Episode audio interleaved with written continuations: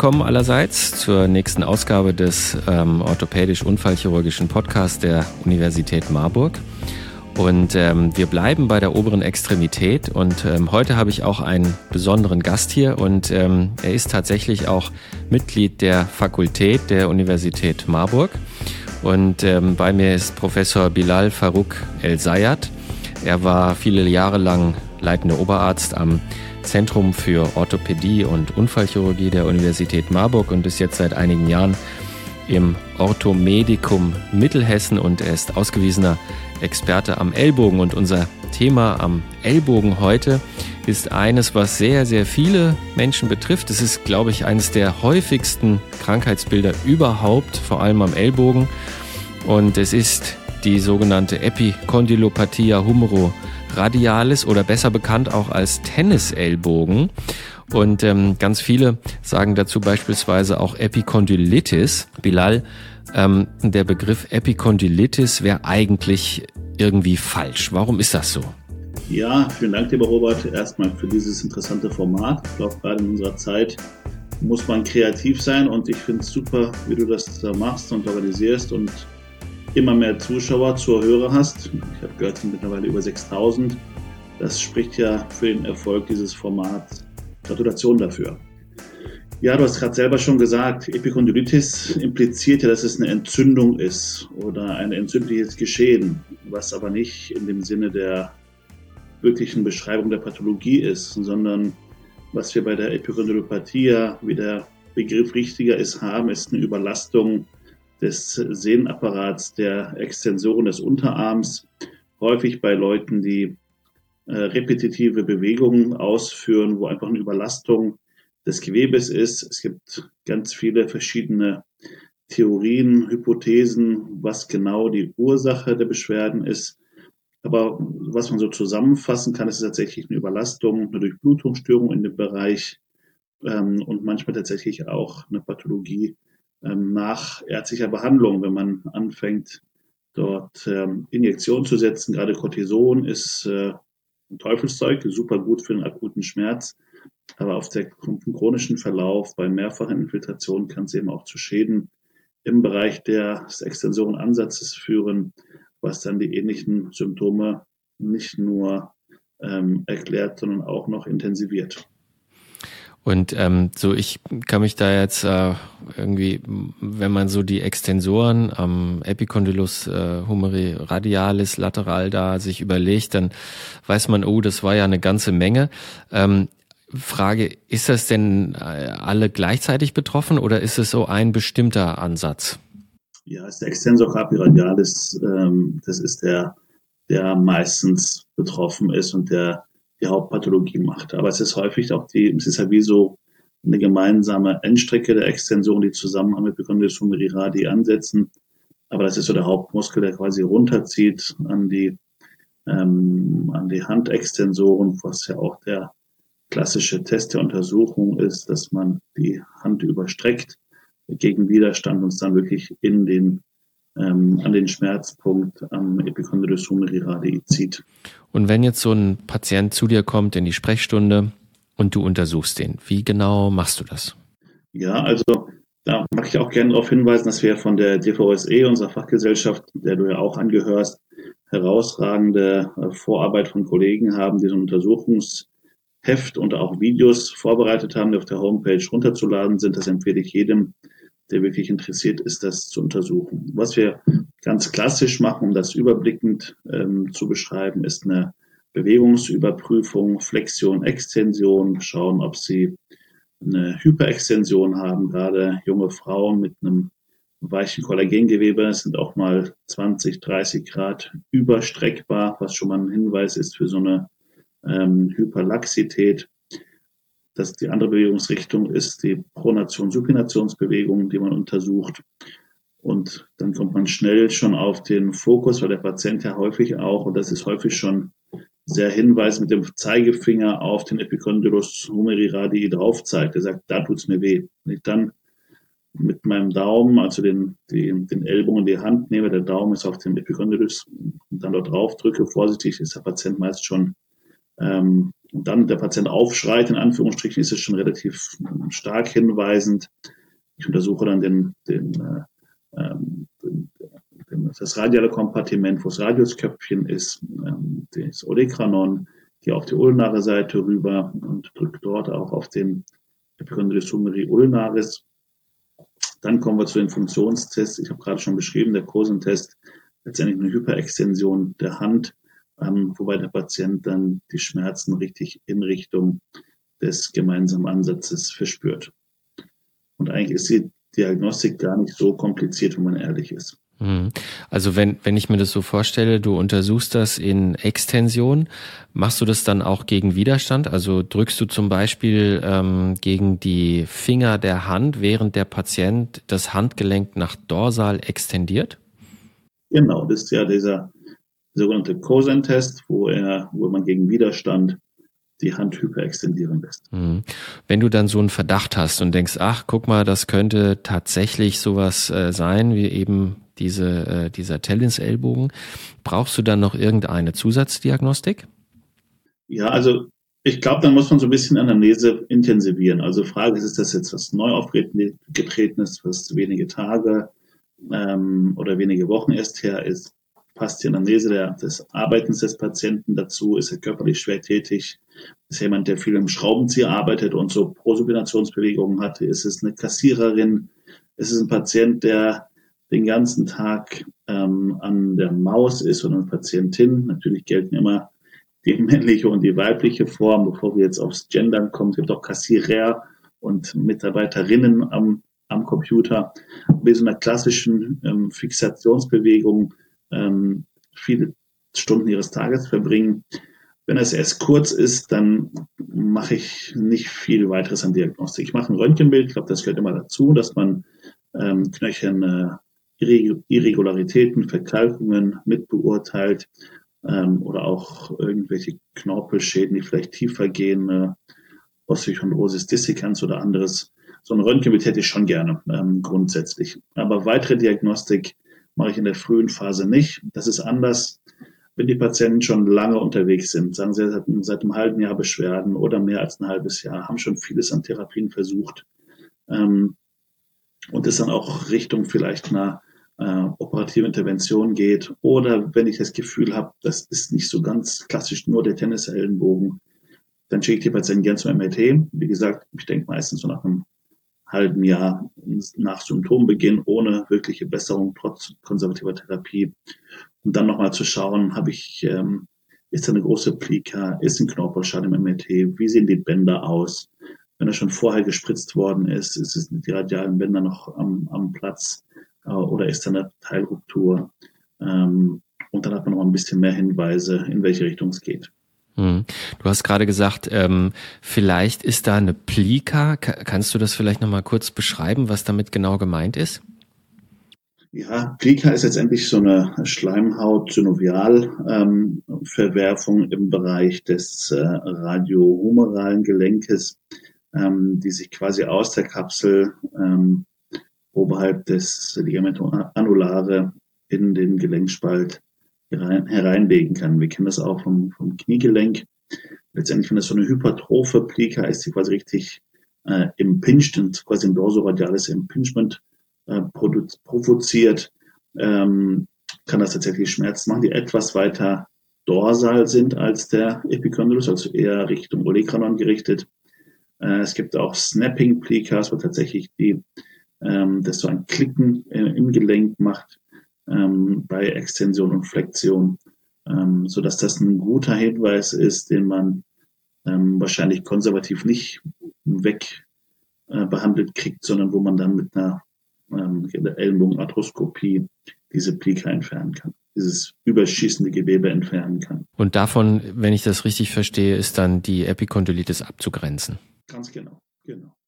Und da hilft dann eben auch ein MRT zum Beispiel. Ich habe ja gesagt, wenn es jetzt länger, länger dauert, die Beschwerden, die nicht besser werden auf die klassische konservative Therapie, dann ist für mich ein MRT ähm, schon indiziert. Wenn du das jetzt gesichert hast und sagst, so, das ist jetzt also äh, eine Epikondylopathie, wie gehst du vor? Was machst du? Sagst du gleich operieren oder was hast du dann in deinem Köcher an therapeutischen Methoden, um dem Patienten zu helfen? Ja, also operieren auf jeden Fall nicht als allererstes. Ich glaube, da tun wir den Patienten Unrecht. Das ist, äh, ich glaube, viele, viele Studien haben selber auch die Studie damals gemacht mit so einer besonderen Orthese ähm, und einer Physiotherapie und, äh, und sonstige konservative Therapie.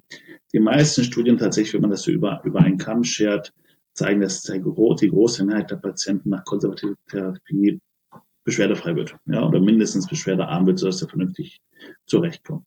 Die konservative Therapie ist ganz bunt gefächert. Also es fängt mit Medikamenten an, dass man den Leuten ähm, Antiphlogistika ähm, rezeptiert, Ibuprofen, ähm, Voltaren, was in der Art, eine lokale Anwendung, Voltaren-Gel oder Diclofenac-Gel, um jetzt nicht bei Maten zu bleiben, äh, Eisbehandlung, ähm, Injektionen mit verschiedensten Arten, Cortison, das habe ich eben schon mal erwähnt, gebe ich nur sehr, sehr ungern und nur ganz selten, wenn der Patient irgendwie gedopt werden muss für ein Wochenende, um sein Spiel zu machen oder irgendwie, weil das nicht aushält. Sonst kann man PRP, verschiedene ähm, Blutpräparate, aktiviertes Blutplasma äh, dort einsetzen.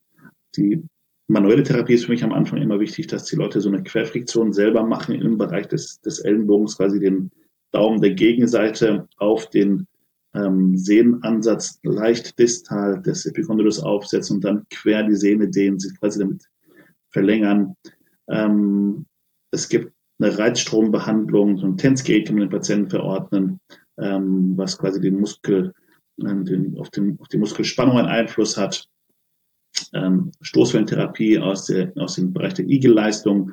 Aber ich schreibe den Patienten gerne auch ähm, immer am Anfang so eine ähm, dynamische Bandage auf, ähm, die über den Ellenbogen übergeht, die bei Bewegungen quasi Druck ausübt auf den ähm, ähm, Sehnenansatz distal des Epicondylus.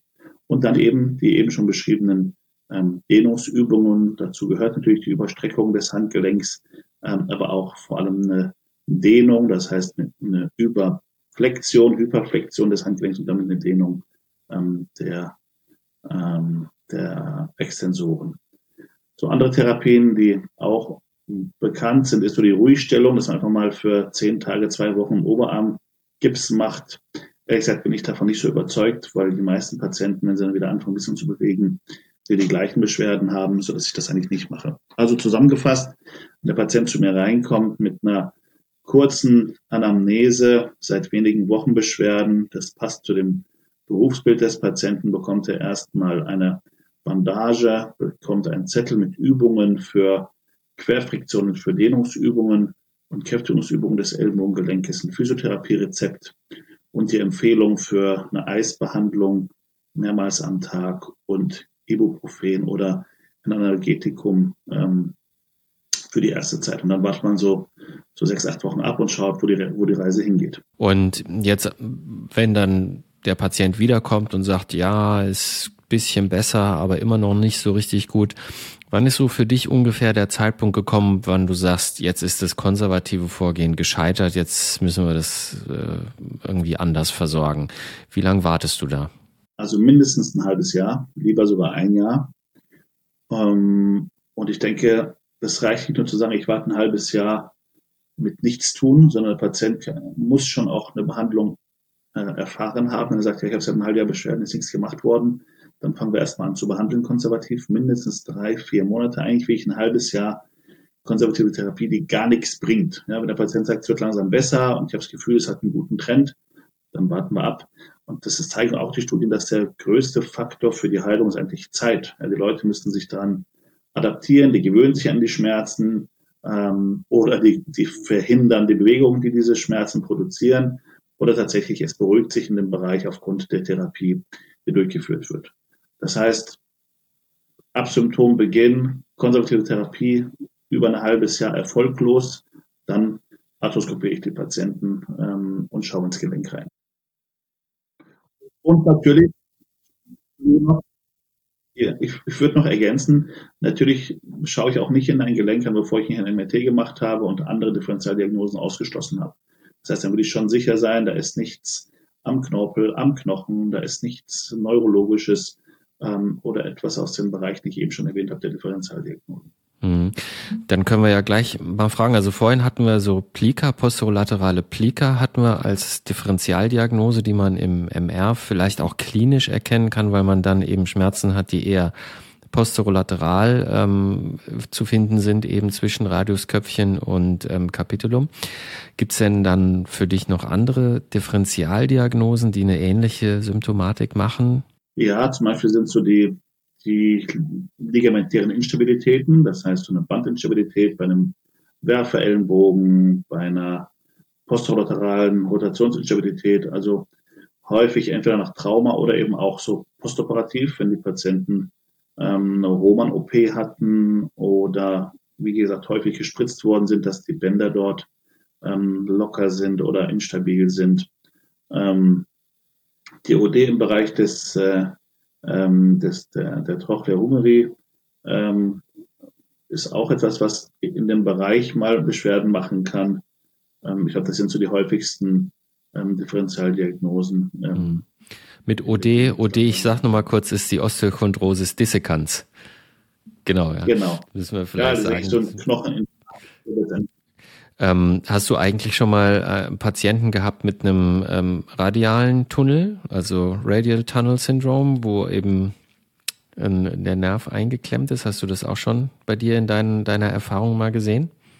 Ja, also die schicke ich dann zum Neurologen. Wenn ich den Verdacht darauf habe, dann geht es an, an, den Neurologen und der muss das dann verifizieren.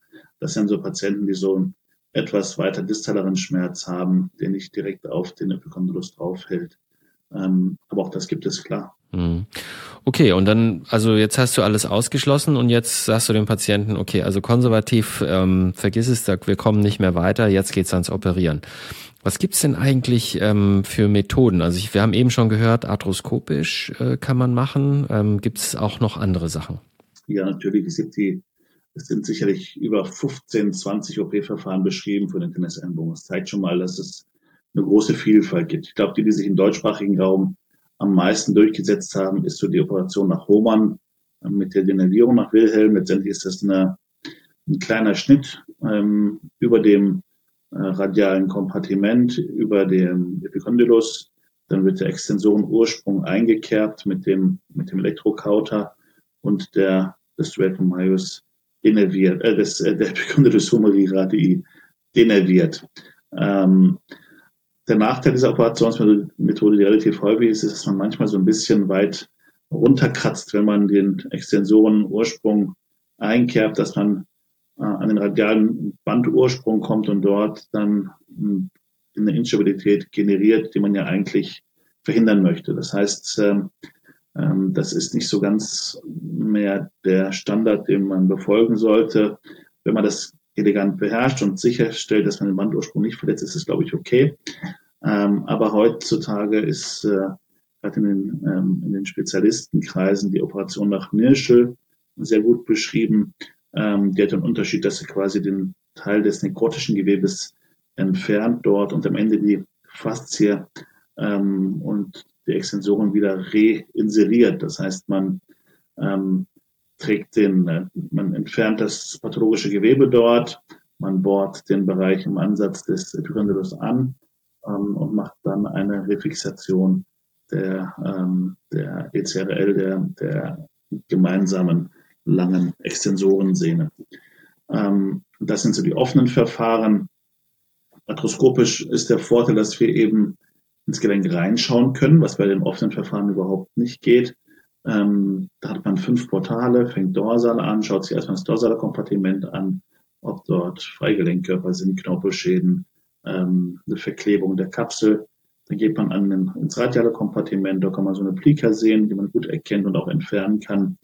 Ähm, und dann geht man ins vordere Kompartiment, ähm, kann sich dort die Knorpelflächen von Humerus und ähm, Ulna sowie Radius anschauen, das Coronoid und eben auch von dort aus ähm, direkt mit dem Elektrokauter oder Vaporisator heißt das dann in der Arthroskopie an den Ursprung der Sehnen gehen und dort eine Denervierung vornehmen.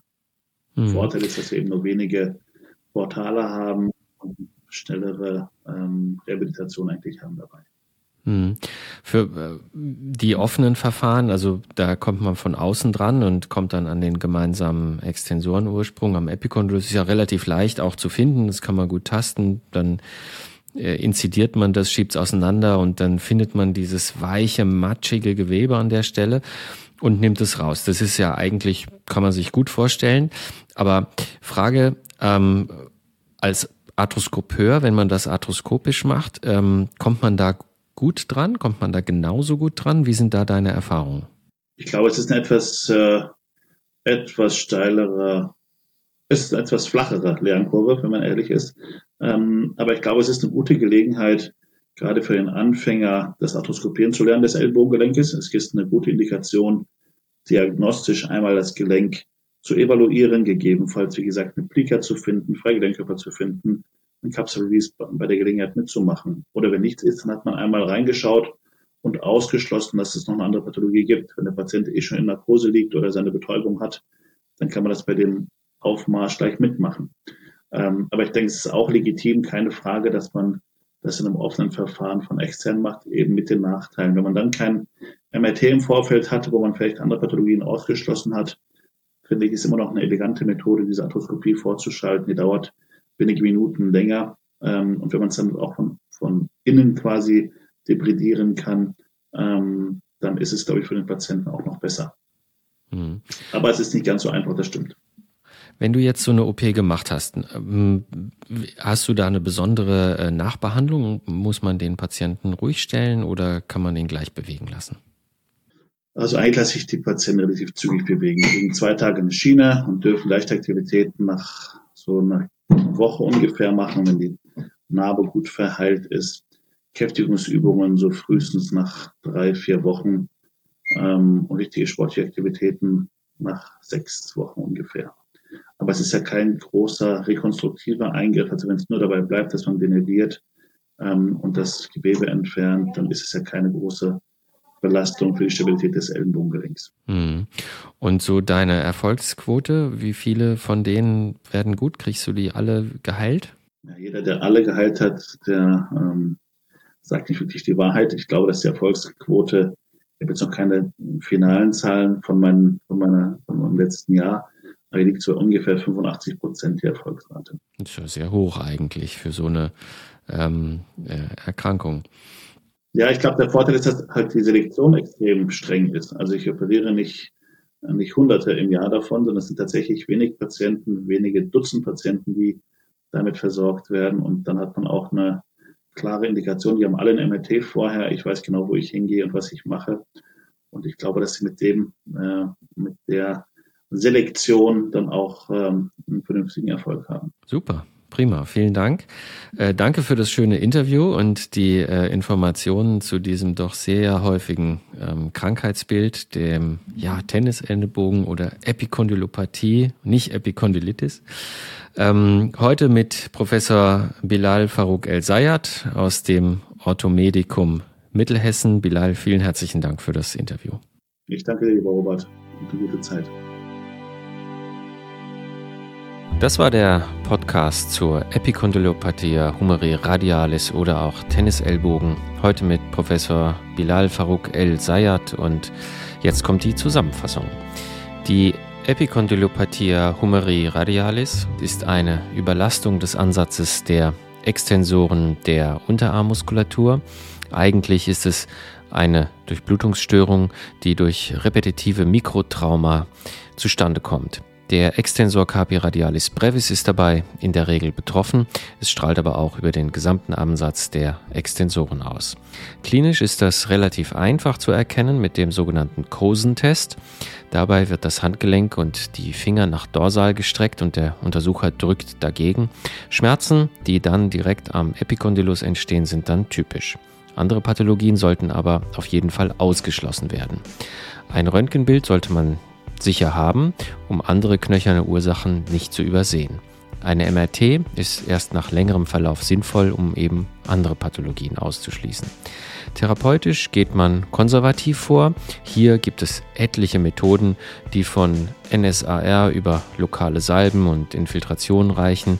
Cortison sollte aber nach Möglichkeit nicht infiltriert werden, da die Sehnenansätze dadurch langfristig zerstört werden. Dehnungsübungen, Querfriktion und Bandagen können durchaus helfen, deren Anwendung dauert aber Zeit. Insgesamt lassen sich so aber die meisten Epikondylopathien dadurch heilen.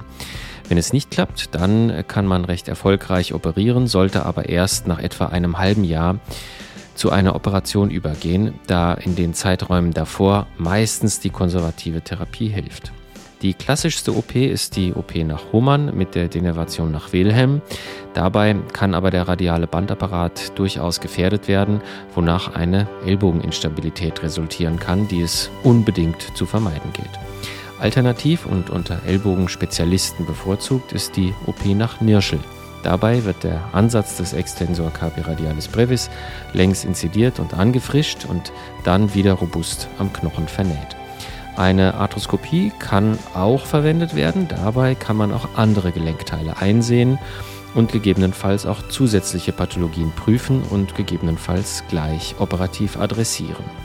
Bevor man aber operiert, sollte man auf jeden Fall eine MRT oder bei knöchernen Pathologien auch eine CT haben. Differentialdiagnostisch kommen Bandinstabilitäten in Frage, eine posterolaterale Plika oder auch eine Kompression des Nerven des Interosseus posterior im radialen Tunnel, was aber weiter Distalschmerzen provoziert und nicht unbedingt am Epikondylus.